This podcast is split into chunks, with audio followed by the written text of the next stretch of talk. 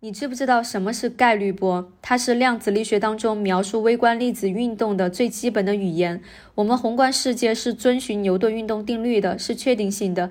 也就是说，如果知道一个物体的初始的位置和初始的状态，是可以算出它在下一刻的运动轨迹的。就算你抛一个硬币，只要测算抛出它时的各种参数，你就可以计算出硬币下一刻到底是正面还是背面朝上的。只不过呢，这个计算的过程比较麻烦而已。